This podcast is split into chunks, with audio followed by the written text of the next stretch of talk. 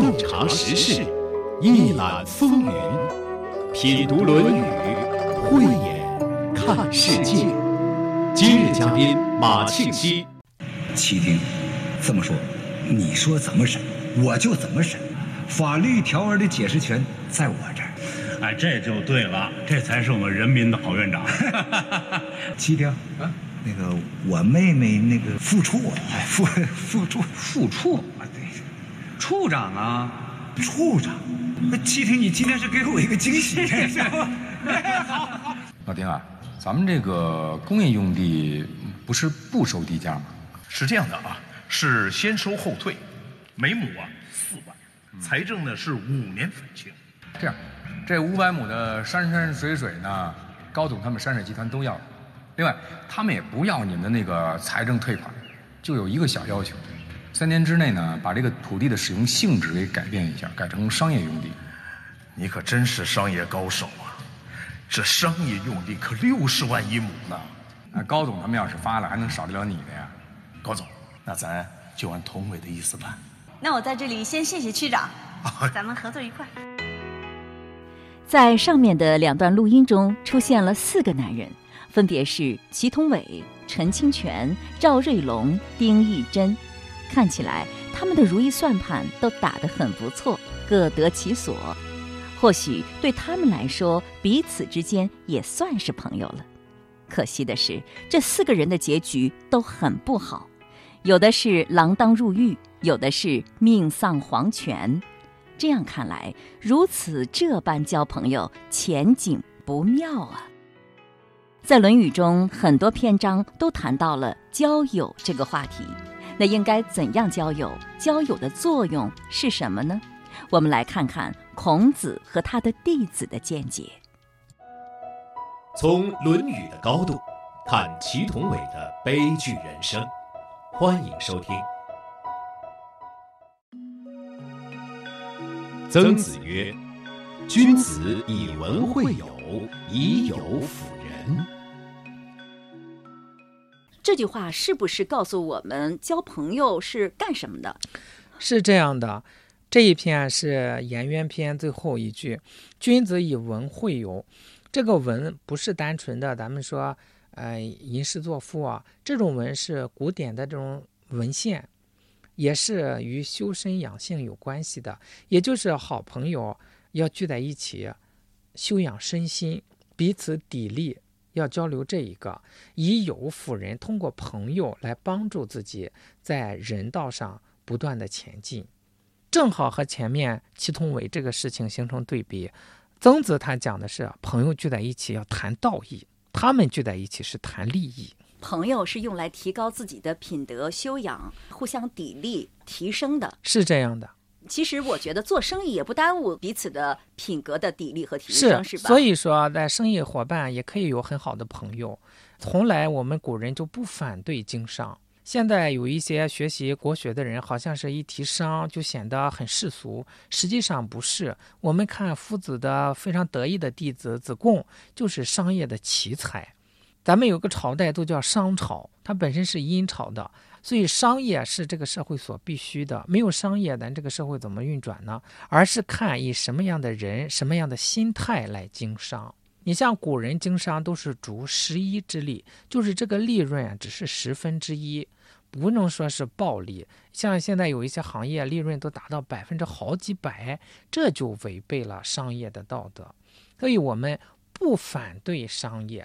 不反对人去经商，经商的人越是君子，越是圣贤，那更好，这个社会会更正轨。尤其是在咱们现在这个时代，特别注重经济，整个国际社会也是这样。那我们如果说，哎，我们要鄙弃商业，这不是这样子的。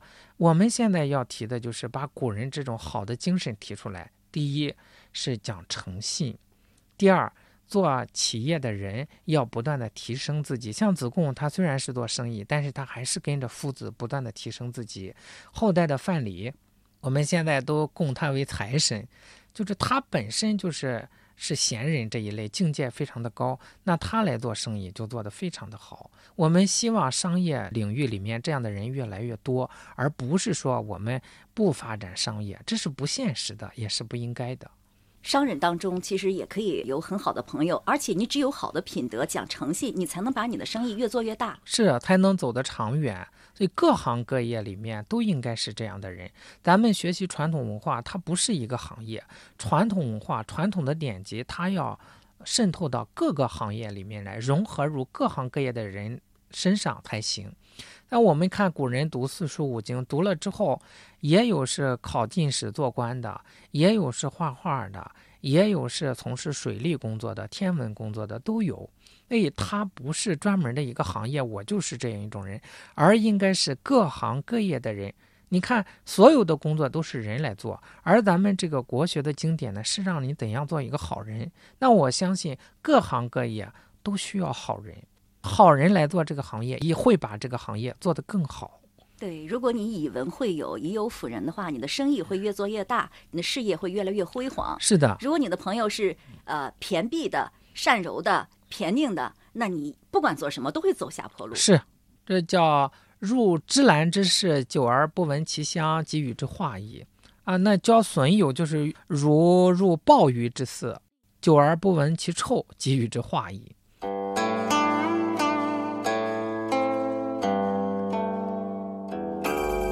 与善人居，如入芝兰之室，久而不闻其香，即与之化矣。与不善人居，如入鲍鱼之肆，久而不闻其臭，亦与之化矣。丹之所藏者赤，漆之所藏者黑，是以君子必慎其所处者焉。这句话的意思是说，和品行优良的人交往，就好像进入了摆满了兰花的房间，久而久之就闻不到兰花的香味了。这是因为你已经被它同化了。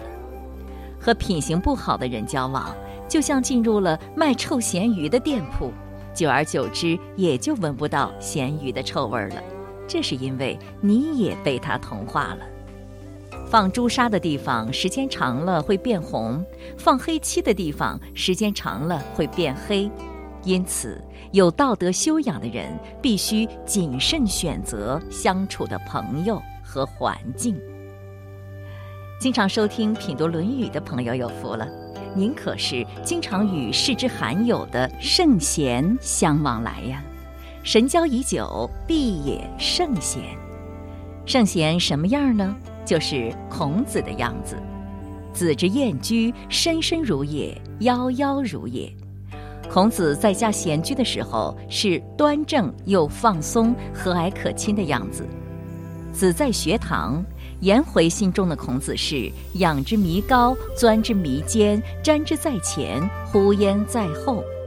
孔子实在是太高深莫测了，令颜回终生追随，欲罢不能。那在生活中，孔子自己的感受是什么呢？饭疏食饮水，曲肱而枕之，乐亦在其中矣。不义而富且贵。于我如浮云。孔子的生活即使粗茶淡饭，十分贫寒，也乐在其中。这是一种多么潇洒快意的生活呀！朋友相处还要注意些什么呢？还有一句话呢，是子贡问友。子贡问友，子曰：“忠告而上导之。”不可则止，无自辱焉。这个子贡问友，问这个友就是问怎么交朋友，哎，交友之道啊。那你给大家解释一下这句话。忠告就是当朋友有做的不合适的地方的时候啊，要忠告他，要很忠诚的给他提出来，善导之，就想尽种种的办法，他能接受的来引导他走上正确的道路。但是，当我们尽了这一份心之后啊，他又不能接受，这个时候我们就要停止。如果我们再去絮絮叨叨的说他，就会说无自辱焉。那言外之意就是，如果我们不停止，就会给自己带来侮辱。这个侮辱倒不一定是绝交啊，或者是朋友骂我们，就是朋友逐渐的疏远我们，对我们来说也是一种侮辱。为什么会疏远我们？因为我们多说话了。从我们的个人修养上来说，这也是一种侮辱。所以说，再往上严重一点，跟我们翻脸；再往上一点就是绝交，那对我们来说就是更大的侮辱。所以说，与朋友交往不能走得太近。《论语》里好像还有这样一句话，好像是子游说的。他说：“朋友疏，思疏矣。”太密切，距离太近，反倒会疏远。就是这样一个道理。哎，刚才呢，我们在这儿说的是朋友相处要这样做，那父母对孩子，我觉得是不是也应该这个样呢？忠告而善导之，不可则止。你说多了，他也烦了，也未必接受。这个是不一样的。不说父母对子女，一般说子女对父母，要不要这样劝谏呀？父母管子女天经地义，管的再怎么着也不会犯法，再絮叨的多不会犯法。他们是不一样的。咱们刚才讲。朋友是道义结合的，如果咱们以道义来引导，他不听，那么我们就要停止。父母和子女是血缘结合的，不管怎么样，我们都不能远离。在《论语》里面讲，视父母积见，不要等着父母做出了大的过错，我们再见，就是有了细微的征兆，我们就赶紧的提醒，说如果父母听不进去啊，要劳敬不为。还要尊敬他，但是不能离开，不能远离。像好朋友，我就可以远离了。接着来说是劳而不怨，我内心很担忧，但是我不能怨他们。与朋友呢，就完全可以，哎，不能志同道合了，那我们就可以彼此越来越疏远，这样是可以的。所以他们结合的这个关系基础不一样，所以采取的方式都不一样。父母对子女也是这样。怎么可能停止呢？他不听，我在想别的方法，甚至是体罚都是可以的。但是有的时候是需要让孩子去碰碰壁的。那是一些无关乎大的是非原则问题的时候，这是可以，这不是管教了，这是历练让孩子。但是比如说孩子就要往邪道上走，这个时候不能让他去碰壁，因为这是大是大非，我们事先都要讲明白，讲明白了他还要去做，我们就可以用强力来制止。哦，这是父母对孩子的态度。对，这也是一种爱。表面上好像是打骂呀、呵斥啊，但为什么打骂呵斥？为什么不打骂呵斥别人家的孩子？是因为在爱护他，这是父母应该有的态度。那如果在日常的生活当中呢，不存在这种大是大非问题，就是平常的学习啊、生活习惯啊等等，这个时候父母要有智慧，少说。因为什么？这一些是孩子自己的事情，我们这个时候要放手。再一点，当谈到学习这一些的时候，孩子往往已经挺大了。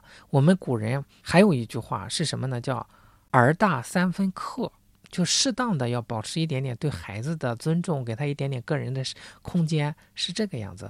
总而言之，都是要拿捏一个中庸，恰到好处就是中庸。就是说，朋友之间相处的方式有他的中庸之道。那么母子、父子相处有他的中庸之道，我们都要分别把握好。是，所以五轮它在什么？我处在哪一轮，我就要选择这一轮应该有的原则，不能混。我和父母是父子这一轮，我和朋友是朋友这一轮，它不一样，不能用这一轮的原则来处理那一轮的事情。那你觉得《人民的名义》当中？用这句话来衡量的话，有没有做的不错的呢？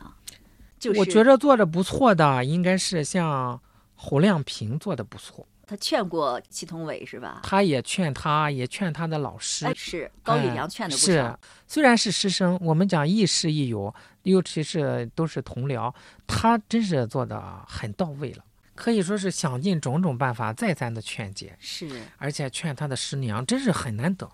二十多年了。在祁同伟成长的每一个环节上，我从来不敢掉以轻心，更不敢徇私舞弊。再说，如果这个人无德无才，我就是提拔他也上不来，是不是？说到才，祁同伟可能有，可是别的就无从说起。梁平，你难道非咬住这位学长不放？老师，你能不能考虑下现实，别再死保这个学生了？我知道你为我好。替老师担心，是啊，要不是为了您，我什么都不会说的。我这是何必呢？昨天祁同伟还和我说，说您不贪财，您要的是一片江山，他这个说法也不对。什么江山？是党和人民交给我的一份工作和责任。所以，无论是作为您昔日的学生，还是现在的下属，我都希望您负起这份责任，不要在祁同伟的问题上犯错误，被祁同伟给害了。从《论语》的高度看祁同伟的悲剧人生。五伦关系之朋友，很少有民族把朋友列入五伦，和父母啊、兄弟啊并列的。因为我们古人非常非常注重这个朋友。朋友这一轮在《论语》里面到什么程度呢？像夫子就讲说：“朋友死，无所归，与我并。”朋友去世之后，如果他家里没有人主管这个丧事，那么我就要毫不犹豫地站出来，替他处理一切事情。如果他还有遗孤，他的孩子没有成人，我要责无旁贷地把他的孩子给养大。是儿子就要给他娶上媳妇，是姑娘就要准备好嫁妆，把他选好人家嫁掉。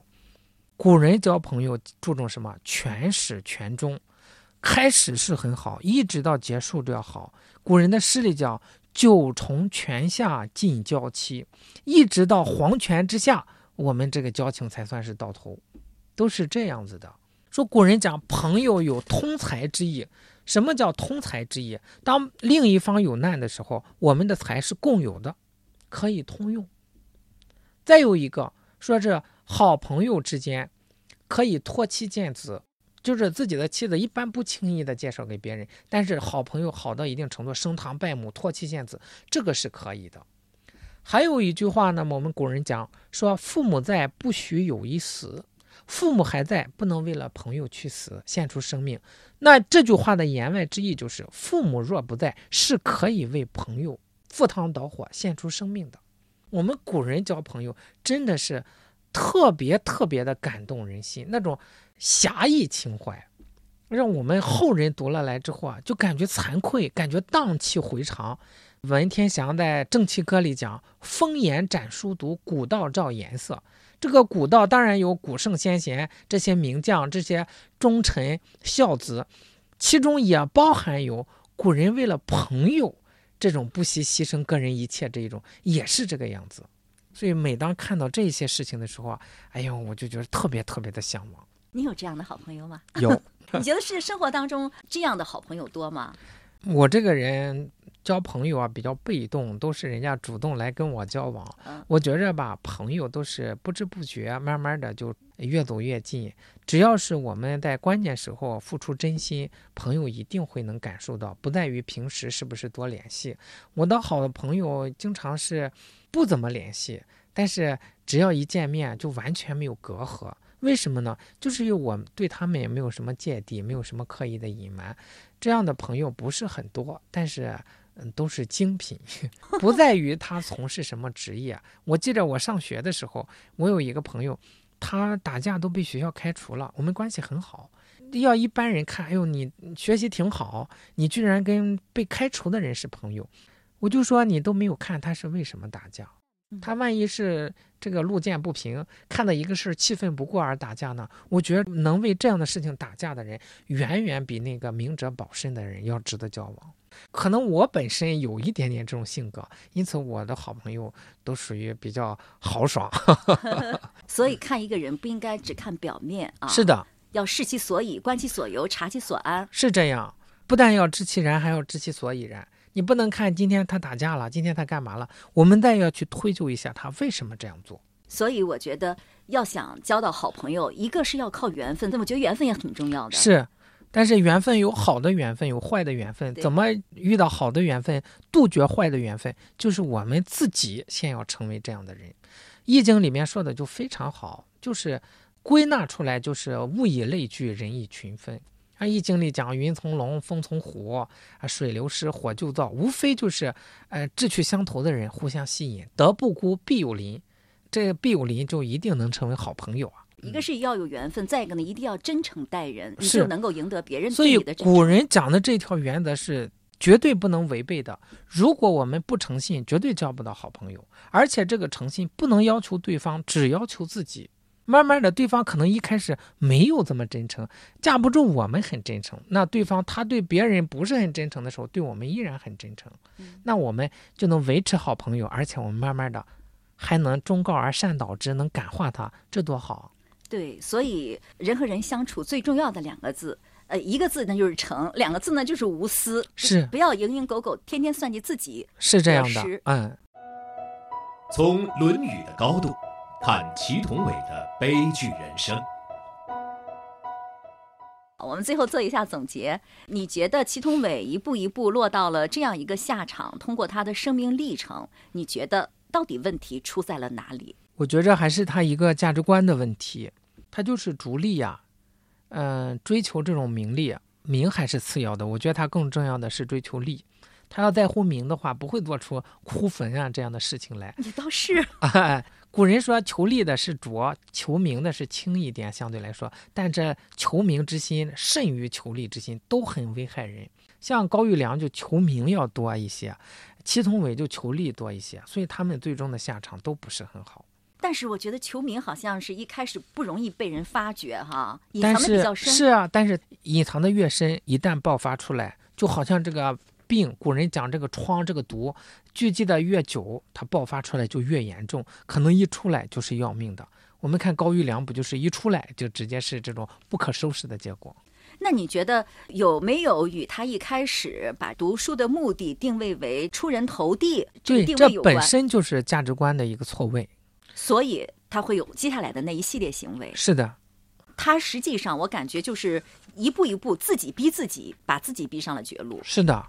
哎，古人还有一句话是教导我们：“读书志在圣贤，非图科第；为官心存军国，岂计身家。”可是这句话，我感觉猛地给人讲的时候，会不会让人觉得是在唱高调，不能服人呢？你看他读书是为了做圣贤，不是为了科举啊。为官呢，心存军国，当官要想着君主和国家，不要考虑自己的身家。大家读书不都是为了有个好前途吗？好像这句话离我们的生活挺远的。这是因为现在我们这一方面的教育缺失，我们在学校教育里面本身圣贤书所占的比重就很小。古人这句话是不是唱高调呢？我们就要看古人是不是这么做的。如果他真的是这么做的，那他就不是唱高调。比如说像范仲淹呀。曾国藩、王阳明先生，还有诸葛亮等等这些人，我们就看到他们就真的是这么做的。包括古人从政，从政都不是为了自己，说为官绝对是心存国家，心存国家和君主还是次一等的。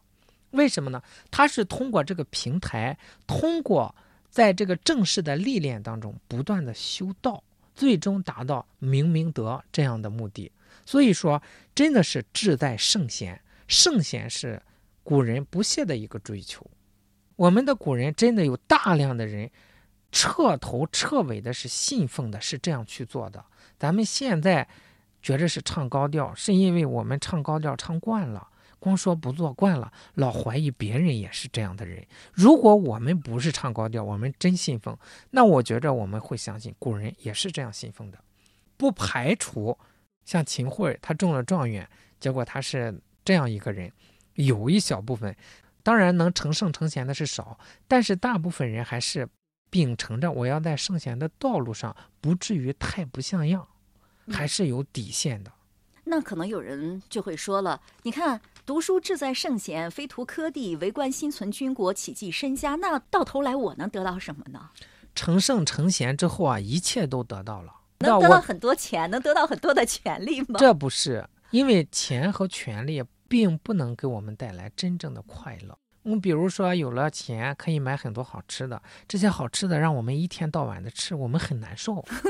你想想是不是？是有些人我听说了，他很喜欢吃，吃的时候也很高兴，好像每天生活的意义、工作的意义就是为了这几顿饭。但是呢，吃完了之后，其实他挺空虚的。是他身体很难受，思想很空虚。所以说，古人远远超越这个境界。他一旦成为圣人之后，他对一切的宇宙人生的现象都能了解，这种快乐他可以从早到晚的享受，那多好啊！说到这儿，我又想起了另一句话，是老子的一句话，就是“天长地久，天地之所以长且久者，以其不自生，故能长生。是以圣人后其身而身先，外其身而身存，非以其无私也，故能成其私。就是说，你不想着自己，反倒什么都能得到，是吧？是的，就是你刚才说的那个意思。是的，一旦成为圣人，我对一切都很明了，那么我做什么什么好都能得到。但是到了那个时候，我也是无欲无求，别人看着很轻松就能得到一切，实际上是因为我们内在先达到了这种境界。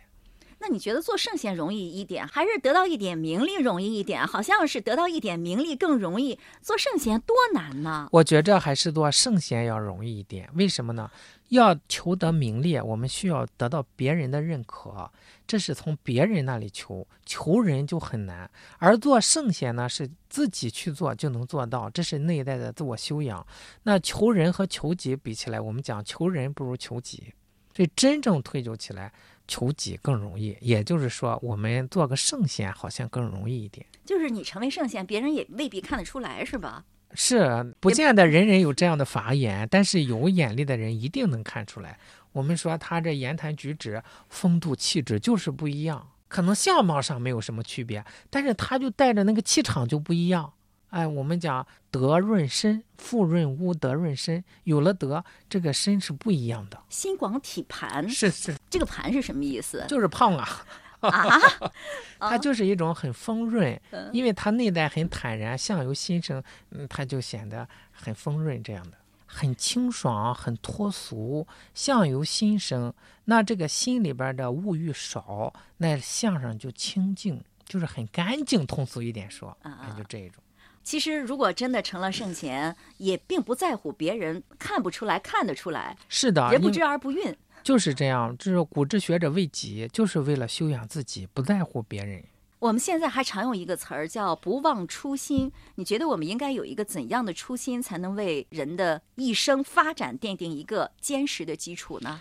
每个人的初心都不一样，但是咱们既然提到了这一个初心，又有前面咱们学习这些典籍，我觉着就像古人一样，读书志在圣贤。如果时时时持着这样一个初心，那么我们这一生啊就会做得非常的好。呃，内在修养达到了很高的境界，我们会过得很幸福。那么以这样的心境、道德学问来做事情，我们的事业也一定会很辉煌。能看王阳明先生、曾国藩先生，这就是例子。那可是。即使树立了正确的目标，在行进的过程当中，也非常容易受到各种因素的干扰，让人忘掉初心。所以我们才有了这句话：要不忘初心。那怎样才能不忘初心啊？我们要时时的读这些典籍啊，时时的鞭策自己，激励自己。我们越学，智慧就越多。这个智慧多了之后啊，面对这些困难，第一，我们知道解决的方案；第二，我们知道怎么样保住自己这个初心。所以叫学而时习之，要学，而且要实时的落实，关键是要实时的落实。叫朝于斯，夕于斯，造次必于事，颠沛必于事。那这样就能保证我们不忘初心。你看，祁同伟是在官场当中就这样一步一步的跌倒了。那你觉得为官做人应该把握怎样的原则，才能够一生平安，越来越好呢？总体的一点来说，就是我们为官之人自己的官德修养很重要。这个官德修养也有很多方面，最终归结起来就是在义利这两个关头要变得清。我们是舍利而取义，还是舍义而取利？这就是君子小人最根本的一个分界点。那也就是说，如果我们是一个君子来为官，那就可以长保安泰。我是中华人民共和国检察官，我宣誓。我是中华人民共和国检察官，我宣誓。我志愿加入中国共产党，我自愿加入中国共产党。忠于国家，忠于人民，忠于宪法和法律。忠于国家，忠于人民，忠于宪法和法律。坚决执行党的纪律，坚决执行党的纪律。不怕困难，不怕牺牲，不怕困难，不怕牺牲，忠实履行法律监督职责，忠实履行法律监督职责，恪守检察职业道德，恪守检察职业道德。不忘初心，方得始终。中国共产党人的初心和使命，就是为中国人民谋幸福，为中华民族谋复兴。这个初心和使命，是激励中国共产党人不断前进的根本动力。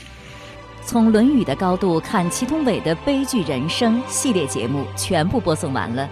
主持人溪水，感谢您的收听。万水千山不往来时路，鲜血浇灌出花开的国度。生死相依，只为了那一份承诺，报答你是我唯一的倾诉。树高千尺，根深在沃土。你是大地给我万般呵护，生生不息，只为了那一份托付。无惧风雨，迎来新日出。